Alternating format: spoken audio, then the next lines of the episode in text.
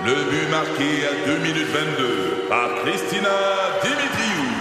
Avec l'aide de Sebastiano Brunet, Lucie Beaulieu, Tarek Malki, Jenny Agostino, Eddie Chen, Emmanuel Jean-Pierre. Au hockey, comme en immobilier, pour réussir, ça prend toute une équipe. Et avec vos 5000 courtiers Remax, la force du réseau roule pour vous. Remax est heureuse de s'associer à Martin McGuire et Danny Dubé pour vous présenter le tout nouveau balado Bon Match. C'est 23. Bienvenue à Virage. Voici Daniel Boudreau. Bienvenue à Virage, le podcast, le numéro 11. Aujourd'hui au podcast, on va parler de la rencontre au sommet des euh, concessionnaires. Euh, Qu'est-ce que ça veut dire? Qu'est-ce qu'on y a fait comme travail? On va le découvrir dans un instant. Mais avant, je vous présente mon invité, euh, M. Yann Samyushi, qui est PDG de la Corporation des concessionnaires de la provinciale, donc la CCAQ. Bienvenue au podcast de Virage. Merci, Daniel. Tu me permets de t'appeler Yann? Bien, certain. Oui, good. Euh, Yann, euh, évidemment, on va parler de la rencontre au sommet, c'est bien important. Et on va aller même un peu plus loin que la rencontre au sommet. Euh, on va réfléchir. OK. On va réfléchir un peu ça réfléchir. sur, euh, sur les concessionnaires et qu'est-ce qui s'en vient. Euh, mais juste avant de parler de ça, on va parler, on va apprendre un peu à te connaître parce que j'aurais dû normalement te présenter comme maître Yann Samyushi. Yuchi. Mais toi, tu t'aimes pas trop ça qu'on t'appelle maître? Ouais, ou, euh, En fait, c'est pas ça, Daniel. C'est que où, où je suis rendu dans ma vie, le rôle Ah. que j'ai actuellement, euh, je, je- je- bah, écoute, je vais le dire dans ces mots-là. Je perçois que le statut de maître ou d'avocat Hmm? peut devenir un, un espèce de bloquant ou une espèce de mur entre moi et les, les personnes avec qui j'interagis. Euh, bon, je suis avocat, puis je demeure avocat. Ils m'ont pas encore retiré mon droit de- d'exercer, Daniel. Euh, mais reste que j'ai un rôle euh, de dirigeant d'entreprise, qui est la, la corporation aujourd'hui.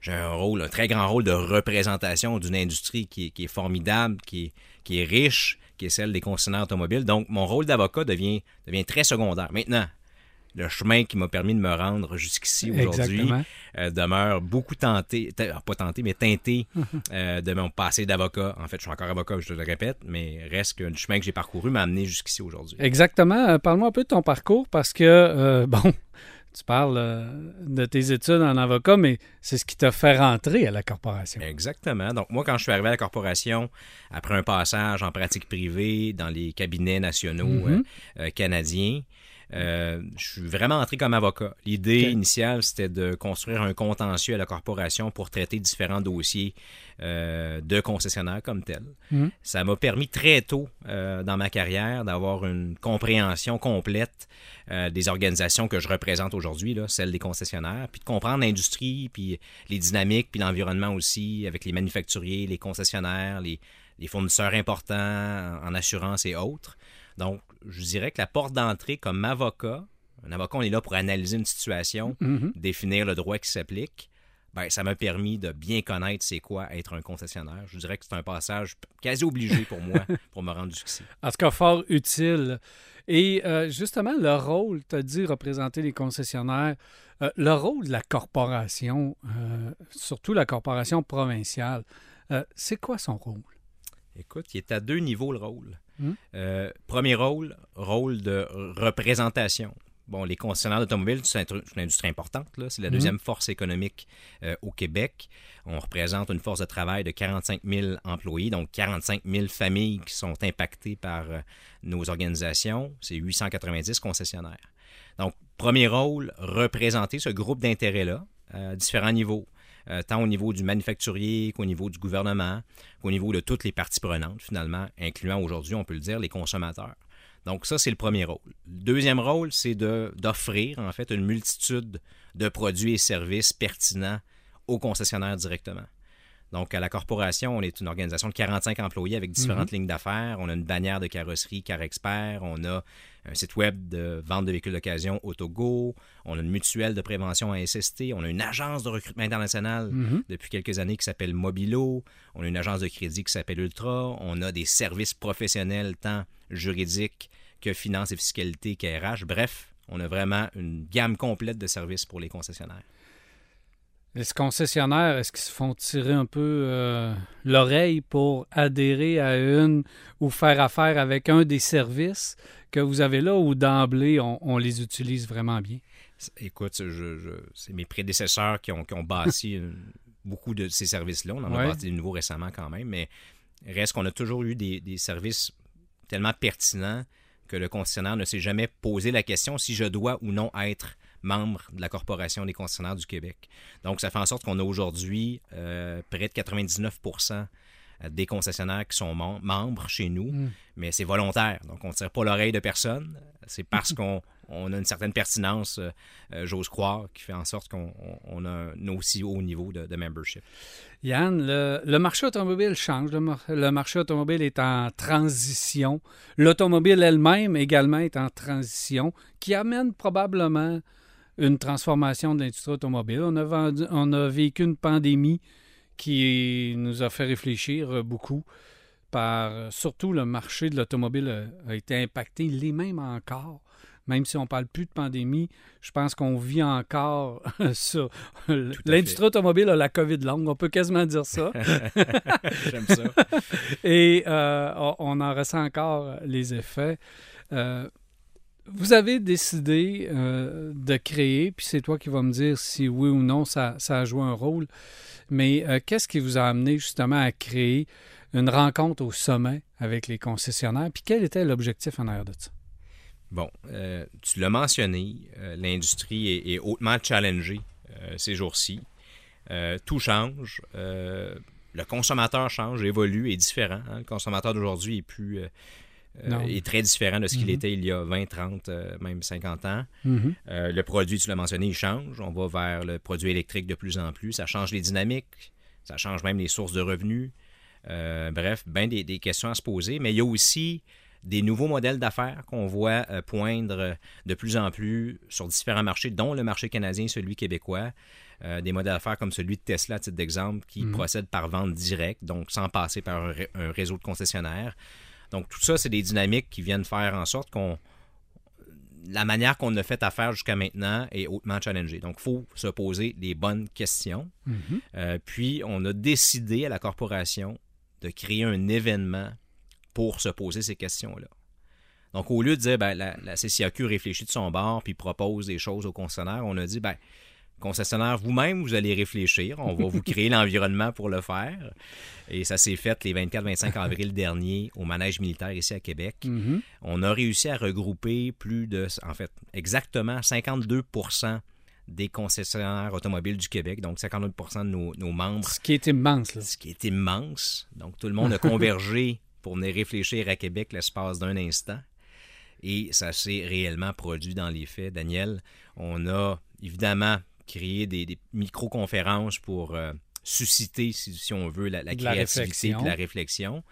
Euh, mais essentiellement, ça a été un travail de réflexion qui s'est fait dans la salle par les concessionnaires eux-mêmes. Alors, plusieurs ateliers, plusieurs questions posées, puis les réponses sont venues. oui, c'est ça. Il y a eu un processus. Donc, vous avez euh, créé un genre de processus qui amenait à la réflexion. Les concessionnaires, donc, oui, on réfléchit sur qui on est, mais ça voulait dire dans les faits qu'on s'auto-évaluait.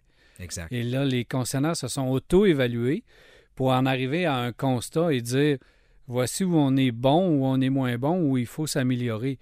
Et euh, parle-moi un peu justement de qu'est-ce qui en a ressorti de tout ça, de cette auto-évaluation-là?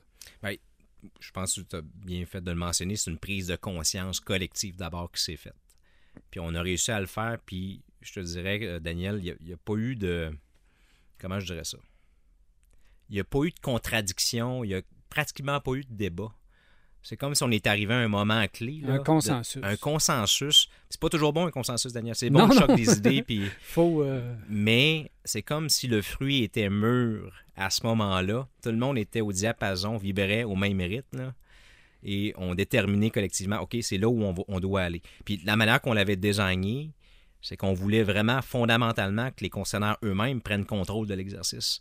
Alors, à la suite de la journée de l'atelier, en fait, des ateliers, c'était le lundi euh, à 5 heures, on invitait tout le monde à venir prendre un, cocktail. Évidemment, on, doit pouvoir relaxer un peu entre deux journées de mm-hmm. travail. Alors, il y, a eu, il y a eu un cocktail euh, dans, le hall du, euh, du manège militaire. Mais on avait demandé dans la salle pendant la journée s'il y a des concessionnaires qui aimeraient participer à la rédaction de nos engagements collectifs, ben, vous, vous irez pas au cocktail, puis vous allez travailler avec nous autres, puis ça peut prendre une heure, comme ça pourrait en prendre dix. Euh, quand on a posé la question dans la salle, je m'attendais à ce qu'une ou deux personnes lèvent la main. Euh, J'avais mon équipe à CCAQ pour backer puis, puis rédiger. Mais finalement, il y a une douzaine de concessionnaires qui ont levé la main à Ah, Daniel, oui. tellement qu'on savait plus euh, quoi en Ah, faire. parce qu'on trop, on avait prévu une salle, une espèce de huis clos avec une table ronde pour huit personnes, dans le manège militaire. Fait que là, on manquait de place. Fait qu'on a dit, on va faire deux drafts. Fait qu'on- finalement, on a diffusé, divisé les, les concessionnaires participants en deux drafts pour la rédaction. Bien sûr qu'on était là pour les accompagner. J'avais mon équipe, euh, Gabrielle, notre euh, rédactrice en chef d'ailleurs, qui était là. Mais la design, c'était comme une conférence de l'ONU. Donc, une journée de travail complète. Après ça, on rassemble toutes les, réflexions, les idées euh, qui ont sorti dans la journée. On rédige, OK, ce qui a eu lieu finalement entre 5 heures et, euh, assis-toi bien, euh, Daniel, à 10h30 le soir, on n'avait pas fini de rédiger. Fait que le lendemain matin, il a fallu qu'on reprenne l'exerce un peu. Ça, on est ça veut arrivé- dire que le travail a été payant. là. Il y en a des idées qui ont ressorti. Il y avait là, du jus Ouais, c'est français avec lequel travailler. Puis le lendemain matin, fait qu'on on est arrivé dans le fond euh, dans la salle avec un, un projet de manifeste avec, je te dirais, une dizaine de points exécutables à voter. OK. Ils ont tous été retenus avec un, un suffrage de 96% et plus par les concessionnaires dans la salle, mis à part un point. On le trouvait pas assez fort. On était à 75% on a dit garde, c'est correct. On n'est pas prêt, on le tasse. Mais les autres points ont été retenus. Puis tu me poses la question, tu t'enlignais là. Ben oui. C'est quoi les quoi points? les de points? quoi qu'on parle? de quoi qu'on parle Euh, au juste? Écoute, je vais te le dire simplement, puis on peut aller plus dans le détail si tu veux euh, plus tard, mais essentiellement, les concessionnaires ont dit on doit effectuer un changement de culture dans nos organisations parce Oh. qu'on pense que notre pérennité, autrement dit, la survie du modèle d'affaires de distribution des véhicules par concessionnaire, dépend de notre euh, capacité à offrir une meilleure expérience aux consommateurs qui rentrent chez nous, en ne perdant pas de vue que ça passe par la culture, je le répète, dans nos organisations. Donc, ça passe par notre capacité de leadership embarquer notre force de travail dans ce grand projet-là. Ce point-là, est-ce que ça a un rapport avec la perception des gens? Par exemple, si on pose la question aux gens, ils vont nous dire ben là, tu sais, t'as t'as, euh, les avocats, t'as les- je sais pas quel groupe, Oui. euh, et les, les, les vendeurs d'auto qui sont presque en dernier. Exact. Donc, c'est ce qu'on veut améliorer par ce point-là. C'est exactement le- le- le- la résultante finale, c'est ce qu'on veut. On veut améliorer la perception qu'ont les gens de ce qu'on fait. Mhm. Parce qu'on pense qu'on fait des belles choses. Je veux dire, on est situé dans toutes les communautés du Québec, mais réellement toutes les communau- communautés du Québec. Tu cherches un concessionnaire d'une marque donnée, ben, euh, il y a de fortes chances que tu puisses le trouver dans, moins de, dans un rayon de moins de 3 km de chez, de chez toi. C'est une force, ça. Oui. faut le mettre de l'avant. Mais il y a aussi des, des- des- des éléments sur lesquels travailler. Pourquoi encore aujourd'hui, comme tu l'as mentionné, le client euh, nous positionne dans le bas de l'échelle de la réputation. Puis tu sais, on a présenté des, des stats pendant le, le sommet. Ouais. On a gagné une position depuis l'an dernier. On était 50 sur 50, hein, ima- imagine, les derniers. Après les politiciens et les, et les prêtres, on était les, les derniers. On est devenu 49e cette année, euh, Daniel. Fait qu'on Ouais. était bien contents. Mais quand on a su c'était qui les 50e, on a déchanté un peu. C'est qui? Non, Les pas. influenceurs. Les influents, mon Dieu, OK. c'est dur d'aller plus bas. là. Donc, la seule manière de, gagner notre pla- de regagner notre place de 50e, C'est c'est quelqu'un d'aller qui fait pire que toi. d'aller vapoter dans un avion, Ouais, euh, c'est ça. Oh dans un vol pour Punta Cana. Euh, les autres points euh, Oui. que, que, que, que vous en avez sortis. Bon, fait que ça, c'est la prémisse, dans le fond, c'est c'est un peu le, le préambule sur lequel on a voté. Mais les autres points touchent trois éléments plus particulièrement. là. On voulait vraiment des points exécutables sur lesquels Mhm. travailler. Il y a l'élément de transparence, il y a l'élément d'expérience employée, puis l'élément de certification. Transparence, essentiellement, les, les, euh, concessionnaires ont fait le, le constat en salle, là, le lundi 24 avril, que le principal irritant pour les consommateurs quand ils rentrent chez nous, c'est l'aspect transparence du prix et négociation. OK. Donc, si ça, ça n'existe pas, la négociation, ou si le prix est complètement transparent et, et, et le même pour, pour tout le monde, ben, déjà, ça enlève le principal irritant dans notre relation avec le consommateur. Fait que ça, c'est le premier point. Trouvons des solutions pour euh, tasser cet irritant-là. OK, on y reviendra. Avec grand plaisir. On va y revenir. Euh, la deuxième, c'est toujours en lien avec la transparence, mais ça touche l'employé cette fois-ci. OK. On nous a demandé de proposer des plans de paye qui sont pas uniquement basés sur une vente effective, mais qui tiennent compte aussi de l'expérience client qu'a offert le représentant euh, du concessionnaire au client. Donc, oui, satisfaction de clientèle, mais on peut même être créatif Oui. puis penser à d'autres choses. Là. Si tu es accueilli par quelqu'un qui n'a pas la pression de vendre immédiatement, cette personne-là va mieux t'accueillir, va moins te mettre de pression. Tu vas avoir une meilleure idée de l'image de la place. Exactement. Mm. Puis, tu sais, c'est pas Yann qui le dit, c'est les concessionnaires eux-mêmes. Ouais. Alors, j'ai trouvé ça fort intéressant. Euh, deuxième grand pilier, expérience employée. Alors là, on nous a demandé, euh, là, je vais trou- trouver les bons mots, j'ai pas le manifeste devant Mhm. moi, mais de, de- de- en fait, de développer des outils en ressources humaines adaptés à la réalité des concessionnaires pour que les concessionnaires puissent évoluer dans leur pratique et mesurer leur impact aussi.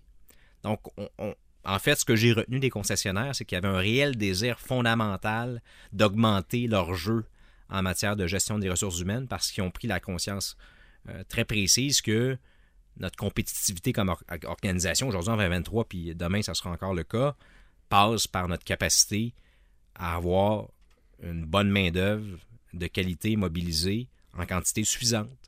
Absolument. Alors, tu sais, on a beau vouloir, euh, on a beau rêver longtemps, là, si on n'a pas d'employés pour, euh, Non. pour euh, nous faire évoluer, pour faire euh, distribuer les véhicules, pour répondre aux clients, ben, on ne fait pas grand-chose, évidemment.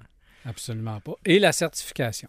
Donc, finalement, troisième pilier, certification. Puis ça, c'est ça, c'est majeur. Ça, c'est un changement fondamental, Daniel. Ouais. Les concessionnaires veulent un changement fondamental, mesurable. Et l'outil qu'ils nous ont proposé, ils ont dit la CCAQ pourrait développer une certification avec tout ce que ça comporte pour valider qu'on est bon ou qu'on est moins bon, puis c'est quoi le chemin pour devenir meilleur. Alors, l'idée essentiellement, c'est de certifier certains employés clés euh, qui sont en relation avec les clients et de certifier les organisations aussi avec un mécanisme de maintien. Donc, on a parlé de client mystère. Autrement dit, euh, l'organisation qu'on pourrait créer, là, qui gérerait la certification, qui pourrait être à même la CCAQ, c'est pas encore défini. Là, on est en- dans les plans des projets. Mais on est là pour non seulement donner la certification, mais assurer un maintien. On veut valider d'une manière constante que le jeu ne redescend pas, qu'il demeure en phase avec la certification qui a été octroyée au départ. Donc ça, c'est un gros mandat. Là. Je te cacherai pas, Daniel, que Ouais. je te cacherai pas que euh, ça nous a donné un petit, parce un petit ça, ça- vertige. Ouais. Parce que là, euh, si tu en certifies, ça veut dire que tu dois peut-être en décertifier. Absolument. C'est peut-être pas le bon terme, là. Oui. Mais tu comprends que ça prend des outils d'évaluation. Oui. Et ça prend des échelles d'évaluation, ça prend des, un processus. Oui. Donc, tu, tu certifies quelqu'un, mais avant de- d'enlever la certification, tu vas avoir des indices qui vont dire que cet établissement-là doit se ressaisir, doit retravailler des affaires. Donc, ça prend des échelles. Euh, effectivement, oui, ça, ça doit donner le vertige, euh, j'en conçois. Mais c'est quand même Oui. rassurant. Puis moi, je me mets dans la peau du consommateur.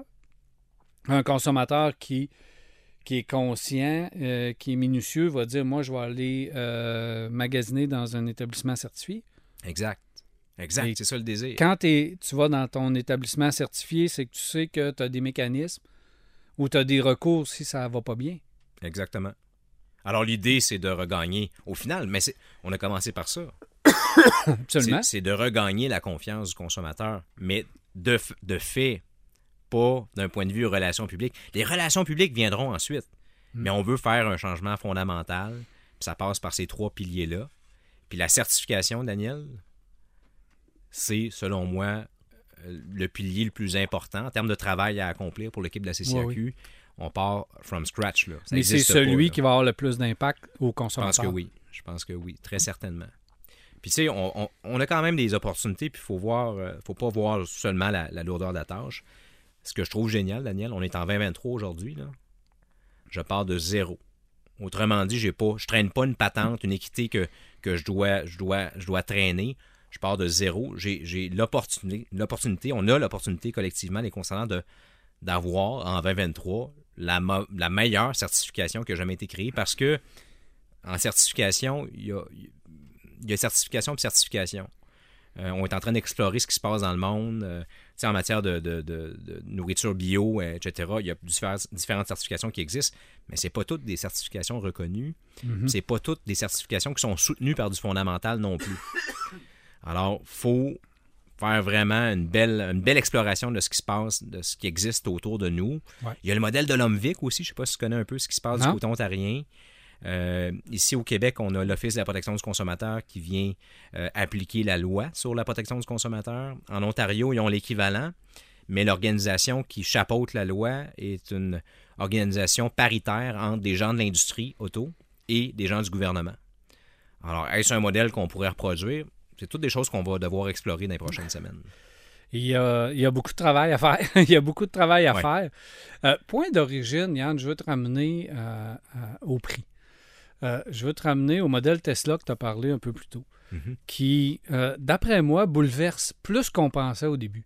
La voiture, au début, a bouleversé parce que c'était quand même les premiers arrivés avec une voiture et une plateforme dédiée à la voiture électrique, une voiture, une voiture électrique avec du haut kilométrage. L'industrie automobile n'était pas prête à répondre. On a répondu avec timidement avec des véhicules à essence qu'on a transformés en véhicules électriques. On était long à réagir. C'était très lent pour l'industrie. Euh, Tesla a pris une- un mille et demi d'avance. On, on commence à les rattraper drôlement. Mais ce que moi et tout le monde croyait qui était révolutionnaire, c'était leur voiture.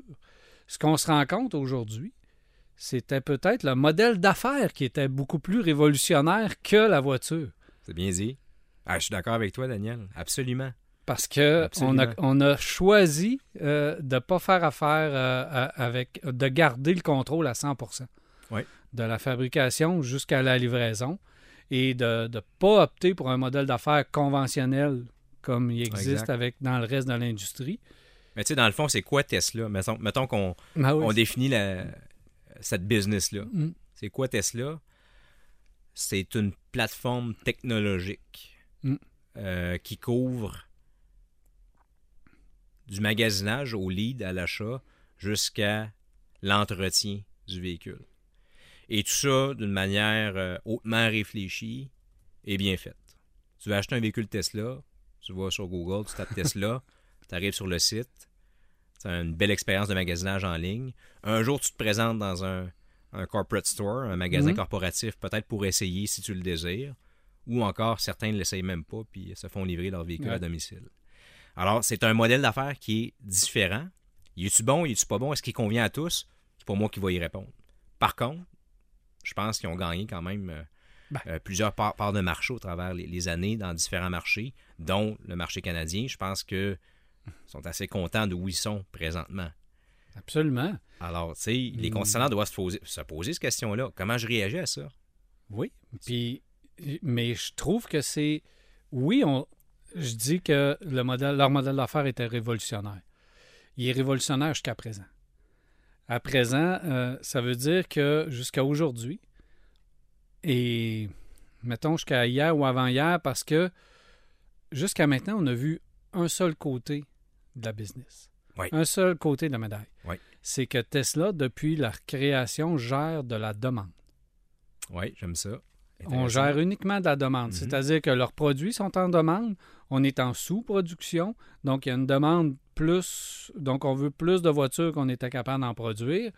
Et donc, tout ce qu'on avait à faire, c'est de mettre une plateforme en ligne pour que les gens commandent leur véhicule. Euh, puis là, ben, parce qu'on n'avait pas les reins très solides au début, on devait annoncer déjà un nouveau produit Oui. pour prendre des précommandes sur un nouveau produit. Pour Donc, euh, c'était comme une start-up qui finissait jamais, là. mais pour exciter les gens et les garder là et faire rentrer de l'argent neuf. exciter la bourse aussi. Mais on n'a jamais géré ce que l'industrie automobile a dû gérer toute leur vie, c'est-à-dire une surproduction et une sous-demande des produits. Ça, ça demande davantage une équipe de vente, ça demande un côté marketing euh, assez euh, élaboré, Euh, donc ça demande des forces, un réseau de distribution plus élaboré, ce que l'industrie automobile a en ce moment. Et Oui. là, Tesla ont, ont vécu un, genre de surproduction depuis l'ouverture de leur usine en Chine. Et qu'est-ce qu'on a fait depuis l'année 2023, le début de l'année 2023? On est rendu à 5 baisses Baisse de, de prix, seulement. Oui. Et mais ça, ça a une limite. Tu Ils ne pourront pas baisser le prix éternellement. Non, ils ne pourront pas baisser. Donc, Ouais. euh, c'est là qu'un réseau de distribution de concessionnaires, qu'une équipe de vente, c'est là que euh, le marketing, tout ce que Tesla ne fait pas présentement, c'est là que ça vient entrer en jeu pour Ouais. écouler des véhicules, euh, distribuer des véhicules. Donc, on ne peut pas dire chez Tesla, on va envoyer quand tu as 3000 concessionnaires aux États-Unis comme Ford, tu envoies tes véhicules dans 3000 concessionnaires, tu en écoules pas mal en même temps. là. Oui. Mais quand tu les envoies chez toi, euh, comme Tesla, parce que c'est c'est chez vous, puis que tu as un point de vente par grande ville, ou deux Oui. maximum, tu deviens limité. là. Donc, T'as tout à fait raison. cet autre côté de, de- de- de- de- des- du monde des affaires, j'ai hâte de voir comment on va, on va réussir à gérer. Ce qui m'amène à te parler du prix. Dans euh, ton manifeste, tantôt, tu me dis on va pas. On, va, on veut que ce soit plus clair au niveau du prix. Mhm. Là où l'industrie automobile va, vous allez avoir de la difficulté, c'est que vous êtes dans un marché compétitif. Oui, hautement compétitif même. Compétitif par le fabricant, Oui. qui est compétiteur avec les autres fabricants, par le fabricant qui met ses propres concessionnaires en compétition parce que le chiffre de vente de chaque concessionnaire de chaque mois est important. Exact. Et dans le concessionnaire, et le concessionnaire, lui, met en compétition ses propres vendeurs Oui. pour qu'à chaque mois, tu aies un vendeur du mois et que celui qui vend le plus et qui vend le plus.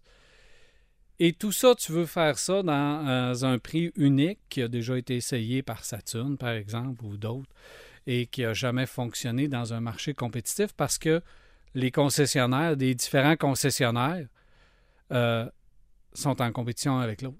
Donc, ils vont vouloir vendre un petit peu moins cher qu'avec l'autre. Donc, au niveau du prix, ça, ça va être euh, vraiment euh, extrêmement difficile C'est à un réaliser. gros défi, non pas quant à l'ampleur de la tâche, là, comme la certification, Mhm. c'est un défi, euh, je dirais, structurel.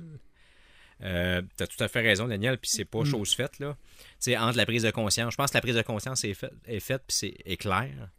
Puis je pense que les concessionnaires ont eu raison de dire faut trouver une, solution à ça parce que c'est vrai que c'est un vrai oui, irritant pour, euh, Oui. pour les clients, les consommateurs. Maintenant, comment on le réalise? Puis je suis obligé de dire aujourd'hui, je n'ai pas la réponse, euh, Daniel. Je n'ai pas la réponse aujourd'hui. Ça que- prendrait l'Office de la protection du... Parce que ça prend un élément de contrôle. Exact. Parce que Exact. tu peux pas laisser, je pense pas, euh, du profit à, à outrance, de déraisonnable. Exact, absolument. Puis, puis Ah. non seulement ça, c'est que comment faire en sorte que des organisations qui sont en compétition entre elles euh, puissent euh, vendre au même prix. Tu sais, ça devient une mesure euh, euh, concurrentielle ou anticoncurrentielle selon de quel côté on est. Alors, est-ce que ça passe par du légal? Est-ce que ça passe par euh, une initiative manufacturière? Euh, Mm. j'ai pas la réponse aujourd'hui. Ce que je sais, c'est que faut travailler là-dessus. là. Ça, c'est une évidence. Ben, par exemple, Puis- tu vas t'acheter une télé. euh, plein de commerces vendent des télés, puis on négocie pas Le les télés, puis le prix est là, puis on paye la Internet. télé. Oui, oui, c'est ça. Hein? Ils ont à peu près tous le même prix. Ça doit être réalisable. Je ne sais pas, mais dans l'industrie automobile, je me dis, c'est tellement compétitif qu'on finit tout le temps par Ah, je vais te donner euh, des pneus d'hiver, je vais te donner des tapis. L'autre, OK, ben, ben, finalement, je vais te le baisser un peu, je vais te donner tant de plus pour ton, ton usager. Il y a tellement de façons de négocier que c'est quelque chose qui va être un peu, euh, un peu difficile. T'as raison. Au bout de la ligne, tu vous faites un sommet, une rencontre qui est extraordinaire, qui a des idées extraordinaires de ça. Tu vois ça où, là, dans cinq ans? Est-ce que euh, qu'est-ce que tu veux qui ait changé dans cinq ans? Bon, dans les faits, là, dans cinq ans, ce que j'aimerais, Mm. c'est que les concessi- en fait, les consommateurs fassent le choix volontaire et intentionnel d'acheter leur véhicule chez un concessionnaire. Un concessionnaire bannieri, celui qui a eu un droit de manufacturier de, de vendre des véhicules, parce qu'il a l'assurance qui, qui va avoir la meilleure expérience client qu'il soit, avec la transaction la plus transparente qu'il soit. C'est ça que je vois dans cinq ans. Tu veux que l'expérience, que la perception du consommateur change envers les concessionnaires? Oui, parce qu'on a pu démontrer une belle évolution concrète au grand public, qui est comprise, puis qui est bien appliquée. c'est réalisable? La réponse, c'est oui. Très certainement. Parce que, tu sais, ça part d'une intention puis d'une volonté. Je pensais pas, Daniel, ça fait quoi, un peu moins, un peu plus de deux semaines qu'on a eu le sommet, là. Tu as participé, tu as constaté comme moi. Mais, tu sais, si on n'avait pas eu... euh, comment je dirais ça? Je veux trouver bon mot, là. Mais un apport aussi important du groupe lui-même des concessionnaires quant à la démarche dès le jour 1, j'aurais pas pu te répondre aujourd'hui, oui, c'est réalisable. L'implication des concessionnaires fait croire que ça va réellement changer. C'est ma lecture. C'est ma lecture, Daniel. Puis, tu sais, on nous a donné un gros mandat à la CCAQ, là. Euh, pour moi, c'est un, un acte de confiance envers l'organisation. Fait que je peux pas, on peut pas se planter là-dessus. Est-ce que, je reviens à ce que j'ai dit au début, la pandémie, euh, les difficultés d'approvisionnement des, des, des des concessionnaires, euh, les concessionnaires qui ont dû réduire euh, passablement leur effectif, est-ce que tout ça n'a pas déjà amorcé cette transformation-là? Est-ce que la transformation n'est pas déjà amorcée? Puis est-ce que la voiture électrique qui arrive en grand nombre va faire en sorte que les gens semblent moins magasinés un peu, semblent euh, vouloir peut-être faire une démarche. Il y en a qui les, qui les commandent, puis on ne laissait même pas là, la voiture. Timing is everything. tout ça est en train de Mhm. faire en sorte que votre rencontre arrive au moment où l'industrie change. Sans doute, euh, Daniel, sans Mm. doute. Encore une fois, comme on, comme on dit, timing is everything. Puis il y, a- il y a quelque chose qui me laisse croire que le fruit était mûr à ce moment-là. Il fallait juste nous créer le bon forum pour qu'on puisse euh, euh, se le dire collectivement, mais sans doute que le fruit était mûr. Parce que tu sais, veux, veux pas, euh, la transformation existe, elle arrive avec ce que tu as mentionné en prémisse. Mais je sens quand même que le 25 avril dernier, les concessionnaires ont pris en charge leur propre transformation. Autrement dit, ils se sont responsabilisés quant à la suite des choses. Parce qu'on est une industrie, Daniel, qui se fait gérer par le monde en- entier. Mm. On se fait gérer par les manufacturiers. On se fait dire quoi faire, comment le faire. On se fait gérer aussi par nos fournisseurs hein, euh, euh, informatiques et autres qui nous disent euh, comment opérer avec quel système. On se fait aussi, disons-le, puis avec beaucoup de respect, mais on se fait beaucoup encadrer euh, par les organismes régulateurs, le gouvernement, que ce soit l'OPC, l'AMF, puis ils font bien de le faire. là. C'est pas aucune forme de critique. Mais toujours est-il qu'on a été, dans le temps, habitué à se faire dire quoi faire et comment le faire. Là, je, perçois que le 25 avril, on dit OK, parfait, on comprend bien notre contexte, mais on va prendre euh, en charge notre destinée. Puis pour moi, s'il y a un élément important à retenir, c'est ça. Que les concessionnaires eux-mêmes, dans l'action, prennent en charge leur destinée. Je trouvais ça important que ça se passe. Ça s'est passé, puis je suis vraiment, vraiment content. Parce que tu sais, tu as parlé de compétitivité tantôt, de compétition entre nous, entre marques, euh, à l'intérieur même de nos organisations. Je suis pas sûr que c'est sain, je suis pas sûr que c'est bon. Là. Euh, On pourrait en jaser longuement. Mais la vraie compétition, à mon avis, en 2023, est sur le modèle d'affaires. On perçoit, puis tu as raison, les limites d'un modèle comme celui de Tesla. Euh, mais notre modèle d'affaires aussi a ses limites. Donc, il faut trouver un, terrain commun quelque part où on va être capable d'être compétitif face à des Tesla. Mais tantôt, c'est Rivian, tantôt, c'est VinFast aussi qui, s'en viennent à vitesse grand V. Là. Ça va aller très vite. Alors, tantôt, il y a un consommateur qui va dire je ne fais pas un choix entre un, un modèle et un autre modèle. Je fais un choix entre un modèle d'affaires puis un autre modèle d'affaires en fonction de comment moi je veux vivre mon expérience d'achat d'un véhicule. Fait que tu sais, faut prendre cette conscience-là. Puis tu sais, la limite de Tesla, euh, je dirais attention, si on regarde la Norvège, population de 5,4 millions d'habitants, c'est plus petit que, que le Québec, là. Euh, dans les deux dernières années, les trois dernières années, Tesla a construit 20 magasins corporatifs pour assurer une présence un peu partout parce qu'ils sont rendus matures dans ce marché-là, pour assurer aussi la réparation du véhicule euh, à proximité de, de- de ses clients. Si tu fais une proportion, c'est l'équivalent par capita du réseau Toyota à l'échelle nord-américaine. Alors, il n'y a rien de cristallisé actuellement, Daniel. Tout change. Tout est, tout est envisageable encore aujourd'hui. C'est ça la bonne nouvelle. tu sais. Je suis en compagnie de Yann Samyuchi, qui est euh, le PDG de la Corporation provinciale des concessionnaires. Tu viens juste de devancer ma question, je pense, et tu peux utiliser ce que tu viens de dire comme réponse. Tu vois le marché comment dans 10 ans, dans 15 ans? Je le vois euh, florissant et profitable. Euh, je, vois encore que l'automobile est importante. Le transport individuel demeure important pour les Québécois en raison de notre réalité. Euh, je vois quand même un marché qui est hautement occupé par le véhicule électrique, mais je vois des concessionnaires qui ont su s'adapter, euh, qui ont même peut-être euh, découvert d'autres sources de revenus potentiels en élargissant leur, euh, leur footprint dans la business automobile. Euh, puis je vois des concessionnaires heureux, puis des consommateurs qui sont heureux de faire l'achat d'un véhicule chez leur concessionnaire.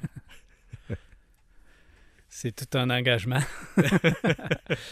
Yann, ça fut un plaisir de te recevoir euh, ici. Je pense qu'on euh, va en reparler euh, à quelques reprises. Puis on va se donner un rendez-vous une, deux, trois fois par année pour jaser du marché parce que c'est fort intéressant. Puis on aurait pu aller encore beaucoup plus loin. Puis on va le faire dans Yes. un prochain podcast. Yann Sam Yushi, qui est euh, PDG donc, de la Corporation provinciale des concessionnaires. Merci d'avoir été avec nous aujourd'hui. Merci à toi. C'est un grand plaisir.